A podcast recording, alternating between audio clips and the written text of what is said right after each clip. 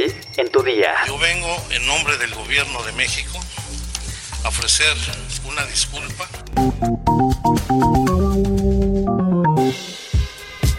Tu día con el Universal. La información en tus oídos.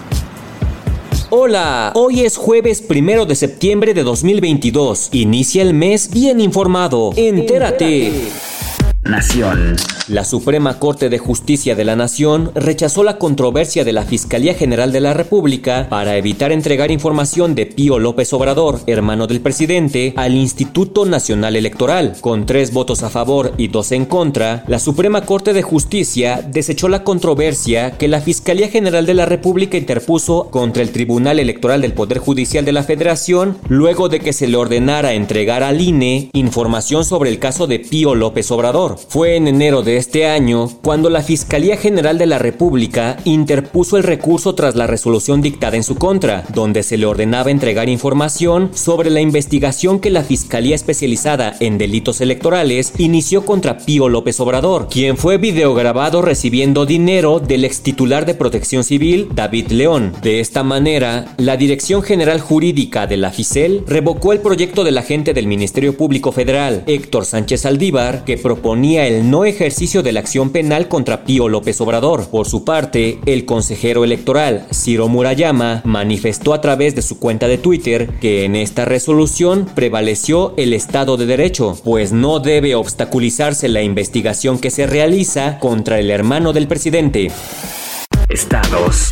Y queremos ofrecer una disculpa honesta y sincera, sin dobleces y sin ningún tipo de ambigüedades. Ante decenas de familiares de víctimas del ataque al Casino Royal, registrado el 25 de agosto de 2011, se realizó un acto de disculpa pública por parte de autoridades de los tres niveles de gobierno. En representación del Gobierno de México, el subsecretario de Derechos Humanos de la Secretaría de Gobernación, Alejandro Encinas, afirmó que no se trataba de un acto protocolario ni solamente de atender una recomendación de la Comisión Nacional de Derechos Humanos, sino fundamentalmente de un acto de justicia en memoria de las víctimas y en el derecho de todos sus familiares y para pugnar que se castigue plenamente a todos los responsables. Yo vengo en nombre del gobierno de México a ofrecer una disculpa porque la Secretaría de Gobernación y la Dirección General de Juegos y Sorteos falló en el control, vigilancia e inspección periódica del permiso que amparaba el funcionamiento del Casino Royal, lo que derivó en lamentables hechos documentados por la Comisión Nacional de Derechos Humanos. Por parte del gobierno de Nuevo León estuvo presente el secretario general de gobierno, Javier Navarro Velasco, mientras el alcalde regiomontano, Luis Donaldo Colosio, ofreció la disculpa pública por parte del gobierno municipal. A nombre de las víctimas y sus familiares, Samara Pérez Muñiz expuso que este acto se realizó hasta 11 años después de la tragedia, porque en otros gobiernos era un tema político, corrupto y por ello intocable. Demandó a Protección Civil continuar las inspecciones para estos establecimientos, pues el único cambio en cuanto a la seguridad de los casinos y casas de apuestas desde el 25 de agosto de 2011 a la fecha es que ahora se puede fumar.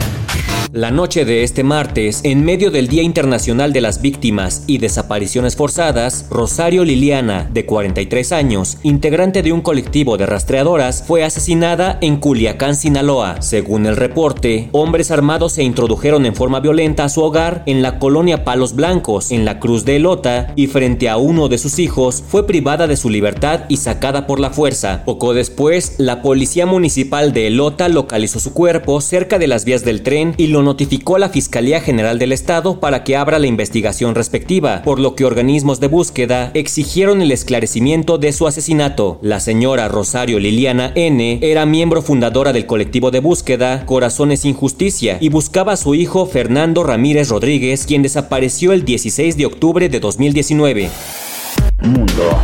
Luego de que el FBI allanara la residencia del exmandatario Donald Trump en Mar-a-Lago, se reveló que hay un documento nombrado Información Presidente de Francia. La revista Rolling Stone mencionó que Trump se ha jactado ante algunos de sus asociados más cercanos, tanto durante como después de su paso por la Casa Blanca, de que conocía detalles ilícitos sobre la vida amorosa del presidente francés Emmanuel Macron. El expresidente incluso afirmó que se enteró de esto a través de inteligencia que había visto o sobre la que había sido informado. De acuerdo con Rolling Stone, los funcionarios de ambas naciones querían saber si este descubrimiento significaba algún tipo de violación de la seguridad nacional, mientras el Departamento de Justicia reveló en un documento presentado el martes en los tribunales que los materiales que estaban en la residencia de Florida del expresidente estadounidense probablemente fueron ocultados para obstruir una potencial investigación por mal manejo de información clasificada. Este expediente es el recuento más detallado que existe hasta ahora de las motivaciones que tuvo el FBI para la redada que lanzó este mes en la residencia de Trump en Mar-a-Lago, originada por una revisión de los archivos que el exmandatario entregó con anterioridad a las autoridades y que contenían información clasificada.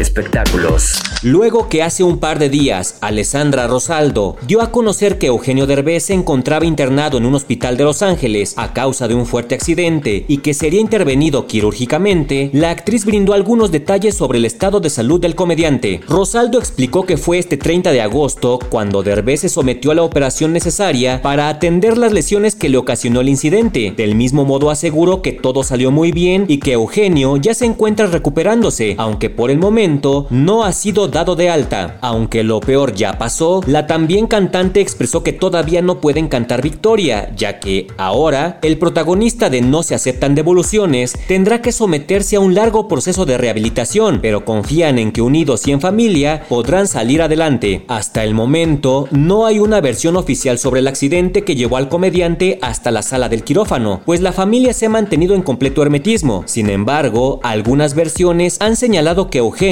se rompió el hombro mientras jugaba con su hijo Badir Derbez. De acuerdo con la información que ha estado circulando, Derbez traía puesto un casco de realidad virtual cuando se golpeó el hombro con algo. El impacto le habría ocasionado una fractura múltiple que solo podía arreglarse con cirugía. ¿Sabes qué pasa si dejas de comer azúcar? Descúbrelo en nuestra sección menú en eluniversal.com.mx. Ya estás informado, pero sigue todas las redes sociales de El Universal para estar actualizado. Y mañana no te olvides de empezar tu día. Tu, día, con, El Universal. Tu día con El Universal. La información en tus oídos.